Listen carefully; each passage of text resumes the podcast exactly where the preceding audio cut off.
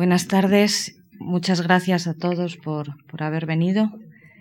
Me dicen que hoy tengo que empezar yo así, sin que nadie me presente y sin que nadie les meta en situación.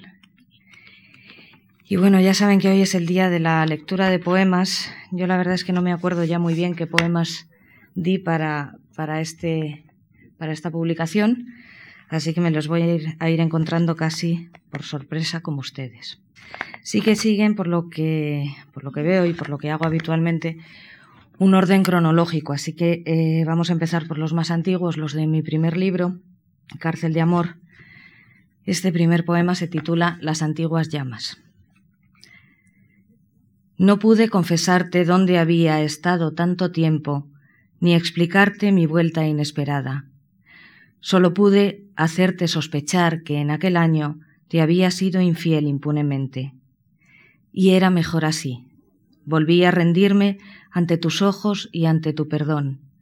Me olvidé de que estuve en aquel centro para enfermos mentales. Volvió todo a ser como fue siempre antes de irme. Volvió el amor desgarrador y dulce, y la pasión nociva, y en mi pecho volvieron a encenderse sin clemencia aquel dolor y las antiguas llamas. Desnudo de mujer. Para ti nunca fui más que un pedazo de mármol. Esculpiste en él mi cuerpo, un cuerpo de mujer blanco y hermoso, en el que nunca viste más que piedra y el orgullo, eso sí, de tu trabajo. Jamás imaginaste que te amaba y que me estremecía cuando dulce moldeabas mis senos y mis hombros o alisabas mis muslos y mi vientre. Hoy estoy en un parque donde sufro los rigores del frío en el invierno y en verano me abrazo de tal modo que ni siquiera los gorriones vienen a posarse en mis manos porque queman. Pero de todo, lo que más me duele es bajar la cabeza y ver la placa, desnudo de mujer, como otras muchas, ni de ponerme un nombre te acordaste. Serezade. Llevo casi mil noches fabulando. Me duele la cabeza tengo seca la lengua y agotados los recursos y la imaginación, y ni siquiera sé si me salvaré con mis mentiras. Estos ya desde, desde Serezade pertenecen al segundo libro, cuéntamelo otra vez. Y este que voy a, leer ahora, Ofelia y Perceval, es un poema eh, sobre una pareja imposible. A mí me parece que se habrían llevado bien y que la historia o o el tiempo les debería haber dado la oportunidad de conocerse.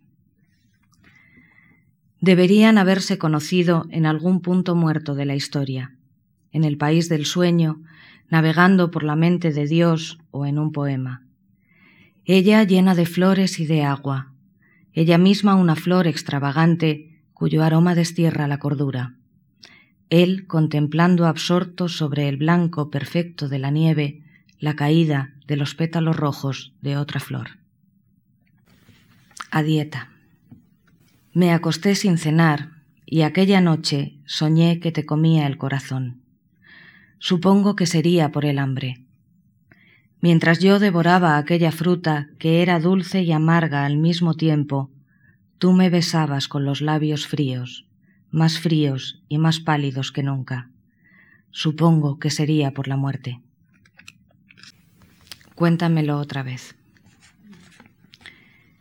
Cuéntamelo otra vez. Es tan hermoso que no me canso nunca de escucharlo. Repíteme otra vez que la pareja del cuento fue feliz hasta la muerte, que ella no le fue infiel, que a él ni siquiera se le ocurrió engañarla. Y no te olvides de que a pesar del tiempo y los problemas, se seguían besando cada noche.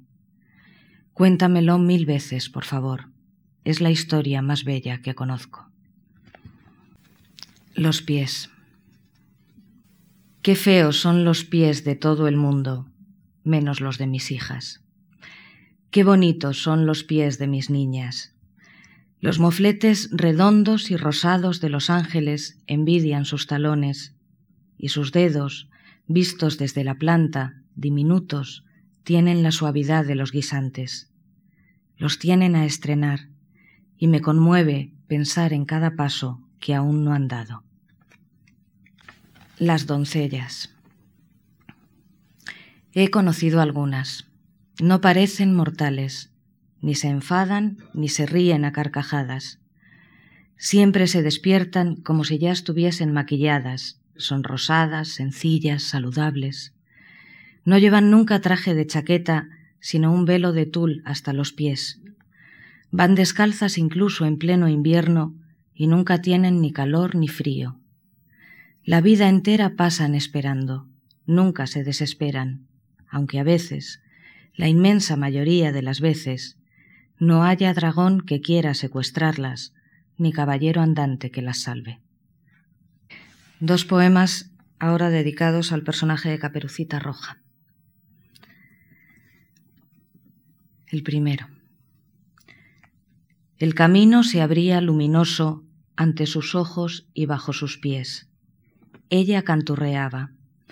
No veía que entre los árboles del bosque el trueno y el relámpago se iban adentrando, y el lobo acompañaba a la tormenta. Ella solo pensaba en las palabras últimas de su madre. Ten cuidado, no derrames la miel, no te entretengas. Y el segundo. Al otro lado de este bosque inmenso me espera el mundo. Todo lo que he visto solo en mis sueños tiene que esperarme al otro lado de este bosque. Es hora de ponerme en camino, aunque el viaje se lleve varios años de mi vida. De pronto escucho aullar la voz de siempre, la que siempre ha logrado detenerme. Al otro lado de este bosque, niña, solo espera la casa en la que mueres. Las adelfas. Las he visto crecer en las cunetas y en las medianas de las autopistas, en jardines privados y lujosos y rodeando bloques de ladrillo en suburbios tan tristes como el hombre. Me sorprende que sean tan bonitas, que se adapten tan bien a cualquier medio, que precisen tan pocas atenciones. Me sorprende que sean venenosas. Al cabo, al cabo son muy pocas las palabras que de verdad nos duelen y muy pocas las que consiguen alegrar el alma. Y son también muy pocas las personas que mueven nuestro corazón y menos aún las que lo mueven mucho tiempo. Al cabo son poquísimas las cosas que de verdad importan en la vida. Poder querer a alguien, que nos quieran, y no morir después que nuestros hijos. Vamos a hacer limpieza general. Vamos a hacer limpieza general y vamos a tirar todas las cosas que no nos sirven para nada. Esas cosas que ya no utilizamos, esas otras que no hacen más que coger polvo, las que evitamos encontrarnos porque nos traen los recuerdos más amargos, las que nos hacen daño, ocupan sitio o no quisimos nunca tener cerca. Vamos a hacer limpieza general, o mejor todavía, una mudanza que nos permita abandonar las cosas sin tocarlas siquiera, sin mancharnos, dejándolas donde han estado siempre. Vamos a irnos nosotros, vida mía, para empezar a acumular de nuevo. O vamos a prenderle fuego a todo y a quedarnos en paz con esa imagen de las brasas del mundo ante los ojos y con el corazón deshabitado. Hilos de seda. Este es un poema un poco más largo, dividido en doce fragmentos. Pensaron que era la paciente esposa de un héroe, la que espera noche y día tejiendo y destejiendo, la que ignora que nunca vuelve el mismo que ha partido, y solo soy una maldita araña. Dicen que soy terrible y sanguinaria. Muchos me temen, a otros les repugno. No saben el dolor que me producen, lo desahuciada y sola que me dejan unas gotas de lluvia en el verano. Siempre creí que sólo las palabras salían de mi boca y que eran ellas las que lograban aplazar mi muerte. Hoy sé que de mi boca sale un hilo transparente y tenaz como un insomnio que te ha atado a mi vida para siempre. Construyo mundos más o menos claros, más o menos perfectos, más o menos geométricos. Construyo siempre mundos dignos de las peores pesadillas. Llevo al aire las cosas que debiera esconder, lo más íntimo y oscuro. No sólo podéis verme el esqueleto, llevo al aire también el alma toda. Aún no sé qué delito he cometido, qué es lo que estoy pagando en este exilio. Solo recuerdo que tejí mi tela entre las ramas de un frondoso árbol que se alzaba en el centro del jardín. Estaba lleno de dorados frutos y por su tronco andaba una serpiente. No sé si por maldad o por olvido no fui llamada al arca. El fin del mundo duró cuarenta días y cuarenta noches, pero alguien hizo con sus manos la dulce balsa que evitó mi muerte. Puente de plata para los que huyen, puente de seda para nuestro encuentro, pero nadie transita por ninguno, excepto la ansiedad y la tristeza, cogidas de la mano y murmurando, yendo y viniendo siempre inagotables por ambos puentes y por nuestras vidas. Mientras fabrico laboriosamente esta estrella de luz en la penumbra, sé que no puedo detenerme, sé que debo terminar antes del alba, antes de que el zarpazo de la vida nos destruya a las dos con su evidencia. Una vez conocí a un tipo tan raro que todavía lo recuerdo. Dijo que estaba condenado de por vida a soportar el peso de una enorme piedra sobre sus hombros y que nunca lograría llevarla a su destino.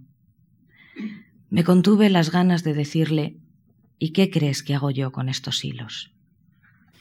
Cada día me digo susurrando mantén el equilibrio. Todo acecha, todo asusta, tu vida entera pende de un frágil hilo y de un azar injusto. Tu voluntad no puede demasiado. No pierdas pie, mantén el equilibrio. No importa si fracaso en mi tarea. Al fin y al cabo lo inmutable siempre seguirá siendo lo inmutable y nada sumo o resto. La luna estará quieta desvelándome siempre. Las orillas seguirán desgarradas por el mar el sol seguirá siendo el implacable deslumbramiento. Siempre habrá una araña que vomite cristal y seda juntos. Siempre habrá niebla y seguirá existiendo la violenta ternura de tus manos. Bueno, pasamos del libro. Estos ya son de Estoy ausente. Y este primero, que es muy breve, se titula Pide tres deseos. Ver el alba contigo ver contigo la noche y ver de nuevo el alba en la luz de tus ojos. La foto. Hazme una de esas fotos que tú haces. Empaña el objetivo, desenfoca lo justo y mide mal la luz. Ahora que está cayendo el día, no es difícil salir favorecida. Que los rasgos se suavicen que todas las arrugas del alma y del contorno de los ojos desaparezcan y que quien me mire piense que puedo merecer la pena. Y sobre todo, que lo que emocione de esa foto no sea yo que salgo allí, sino tus ojos que la han hecho. La tentación. ¿Y si en aquel momento nos hubiera salido al paso una serpiente? ¿Qué habrías hecho tú frente a mi miedo? ¿Cómo habrías podido convencerme de que abriera los ojos y mirase la manzana en la boca del reptil? Algunos infelices. Todos necesitamos que nos quieran. Algunos infelices, sin embargo, no sabemos vivir para otra cosa. Luz del mediodía. Ni tu nombre ni el mío son gran cosa, solo unas cuantas letras. Un dibujo si los vemos escritos, un sonido si alguien pronuncia juntas esas letras. Por eso no comprendo muy bien lo que me pasa, por qué tiemblo o me asombro, por qué sonrío o me impaciento, por qué hago tonterías o me pongo tan triste si me salen al paso las letras de tu nombre. Ni siquiera es preciso que te nombren a ti. Siempre nombran la luz del mediodía, la fruta, el paraíso antes de la expulsión. Matar al dragón. Ha llegado la hora de matar al dragón. de acabar para siempre con el monstruo de las fauces terribles y los ojos de fuego. Hay que matar a este dragón y a todos los que a su alrededor se reproducen. Al dragón de la culpa y al dragón del espanto, al del remordimiento estéril, al del odio, al que devora siempre la esperanza, al del miedo, al del frío, al de la angustia. Hay que matar también al que nos tiene aplastados de bruces contra el suelo, inmóviles, cobardes, desarraigados, rotos. Que la sangre de todos inunde cada parte de esta casa hasta que nos alcance la cintura.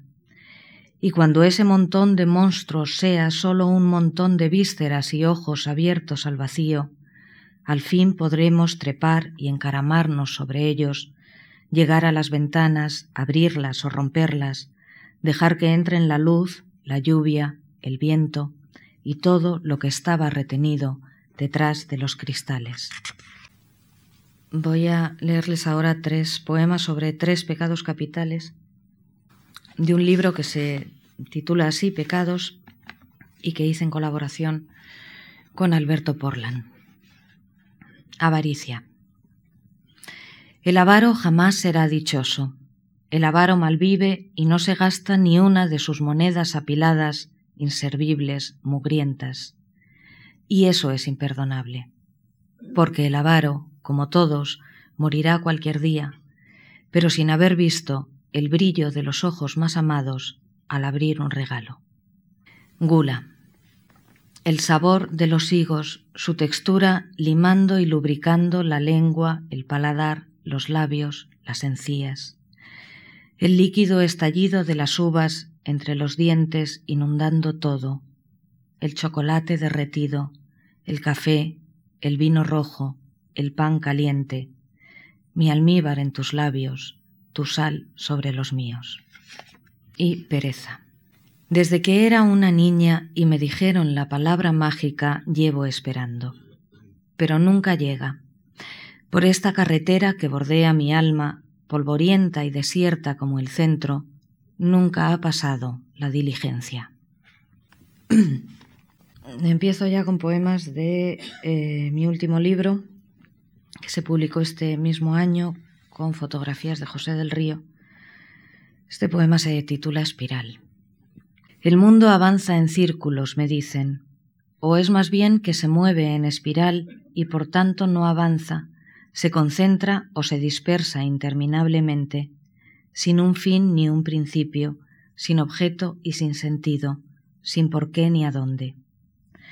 La vida entonces vuelve a reencontrarse con lo que fue su origen, su semilla, la medida de todos sus fracasos, el hueco donde caben nuestros miedos y al que se ajustan nuestras esperanzas. Y dando por supuesto que las cosas sean así, tan crudas y tan frágiles, Dime qué hacemos tú y yo aquí parados, soportando el embate de la nada, el azote que nunca merecimos, o ese dardo llamado indiferencia, o mala suerte, o época difícil. Dime, aunque tengas que mentirme un poco, que no estamos perdidos, que aún hay grietas por las que puede entrar algún consuelo, que esto no es otro de esos callejones sin salida y sin luz donde espantarnos, donde perder la fe y ganar el llanto. Convénceme, prométeme la vida. He soñado la casa de mi infancia. He soñado la casa de mi infancia, la galería, el vértigo del patio, la escalera gastada, el pasamanos. Me he visto ahora con mis hijas enseñándoles cómo se podía vivir en los espacios que ellas sentían tan extraños, cómo cantar o saltar a la comba, o cómo merendar con los abuelos, o cómo en la ventana esperar que mi padre volviera del trabajo. Y allí estaban aquellos, los fantasmas que antes de serlo fueron esa vida y mi vida. Se acercan, me preguntan cómo va todo, y yo digo que bien, miento y no les engaño. Ellos saben quién me quiere y quién no. Mis hijas miran con esos ojos que son mundos plenos, no entienden casi nada, yo tampoco. Salimos del portal, la nube se desgaja, mis fantasmas siguen allí, sonríen, desde lejos me abrigan con su sombra. La reina Mab. Tú que no me preguntas dónde vivo, mereces la respuesta más que nadie. No hace falta buscarme en lo profundo del bosque, ni a la orilla de algún lago donde flotan cadáveres hinchados, ni en las húmedas grutas, ni en las cumbres donde hay flores de azúcar o de hielo. Estaré donde quieras contemplarme por detrás de tus párpados cerrados, allá donde tus ojos me den alas. altos muros. Altos muros, siempre estos altos muros, tan ásperos y duros como el odio, cortándome el camino al horizonte. No sé si al otro lado lo que espera es un jardín o un foso, si me cierran el paso hacia otra vida o a la muerte. De poco vale que regrese a casa y busque una escalera o gruesas sogas. Los muros crecen más que mis empeños y siempre son más altos que mis fuerzas. A veces, cuando creo estar tocando su cima con la punta de mis dedos, los muros se agigantan y me dejan colgando en el vacío. Caigo al suelo, siempre del mismo lado, ante su burla y ante la indiferencia de su sombra. Aún no he descubierto si me impiden salir o entrar, si lo que me han prohibido es alcanzar la tierra prometida o tan solo escapar de esta miseria y arribar a la nada más terrible. Ninguna puerta existe en estos muros, ni una pequeña grieta para el ojo, ni un desnivel que invite a la escalada. No sé si me protegen o encarcelan, si son una advertencia o un castigo, son sólidos y oscuros como el odio. Tres pies. Siempre me habían dicho que no buscara los tres pies al gato. Un día me encontré un gatito cojo. Aún le estoy buscando el cuarto pie. Ida y vuelta. Cuando nos dirigimos al amor, todos vamos ardiendo. Llevamos amapolas en los labios y una chispa de fuego en la mirada. Sentimos que la sangre nos golpea las sienes, las ingles, las muñecas. Damos y recibimos rosas rojas, y rojo es el espejo de la alcoba en penumbra. Cuando volvemos del amor, marchitos, rechazados, culpables o simplemente absurdos, regresamos muy pálidos, muy fríos, con los ojos en blanco, más canas y la cifra de leucocitos por las nubes, somos un esqueleto y su derrota. Pero seguimos yendo. Brindis. Un pequeño homenaje a Claudio Rodríguez. Alégrate conmigo, celebremos la suerte de compartir una ciudad y un siglo. La bendición del sol dorado de este invierno, la cerveza y su espuma en nuestros labios. Brindemos contra el tiempo de oscuras amenazas, toquémonos osados, riamos complacidos, conjuremos los monstruos del dolor y la culpa, callemos nuestra inmensa soledad. Que el don de la ebriedad nos bañe al mediodía. Dream a little dream of me. Invítame a tu sueño. Déjame compartir esa película donde el tiempo es deforme y el deseo se cumple. Sueña un poco conmigo y te prometo ser la mujer perfecta para ti mientras vivas con los ojos cerrados. Te besaré con labios de cereza, mezclaré la pasión y la ternura, y cuando llegue el alba me iré sin hacer ruido. Esfumato. Tan áspero era el mundo, tan hiriente, que él lo difuminó para mis ojos. Tan profundo era el corte que me hacían las aristas de todo lo real, que él decidió limarlas. Tanto daño me hacía el movimiento de la vida voraz, que él lo detuvo en un instante. Un preciado regalo contra el mundo, contra la realidad, contra la vida, contra la lucidez y contra mi tristeza. Nada sabemos. Nunca sabremos si los engañados son los sentidos o los sentimientos, si viaja el tren o viajan nuestras ganas, si las ciudades cambian de lugar o si todas las casas son la misma. Nunca sabremos si quien nos espera es quien debe esperarnos, ni tampoco a quién tenemos que aguardar en medio del frío de un andén. Nada sabemos. Avanzamos a tientas y dudamos si esto que se parece a la alegría es sólo la señal definitiva de que hemos vuelto a equivocarnos. El puente. Si me dicen que estás al otro lado de un puente, por extraño que parezca que estés al otro lado y que me esperes, yo cruzaré ese puente. Dime cuál es el puente que separa tu vida de la mía, en qué hora negra, en qué ciudad lluviosa, en qué mundo sin luz está ese puente, y yo lo cruzaré. Eh, cuando yo había entregado el material para este libro, eh, José Pérez Carranque me pidió algún inédito. Y realmente mm, ese es un, es un género del que yo siempre ando escasa. Pero bueno, conseguí rescatar dos, que son estos dos últimos poemas con los que voy a terminar la lectura.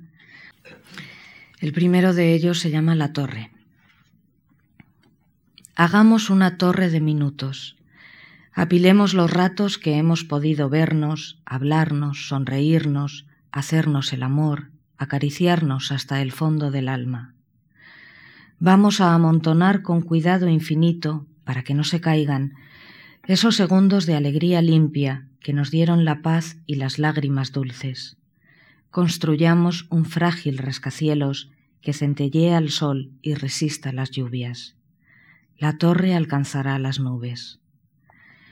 Pero nunca alzaremos a su lado otra torre, con todos los minutos que no estuvimos juntos, con los días perdidos más allá de los mares y las noches pasadas abrazando otros cuerpos. Sería insoportable contemplar esa torre. Daría varias veces la vuelta al universo. Y ya para terminar este poema muy breve. Duda. Pasado el tiempo, los amantes perfectos se preguntan si ellos hacían el amor o si el amor los hizo y los deshizo. Gracias.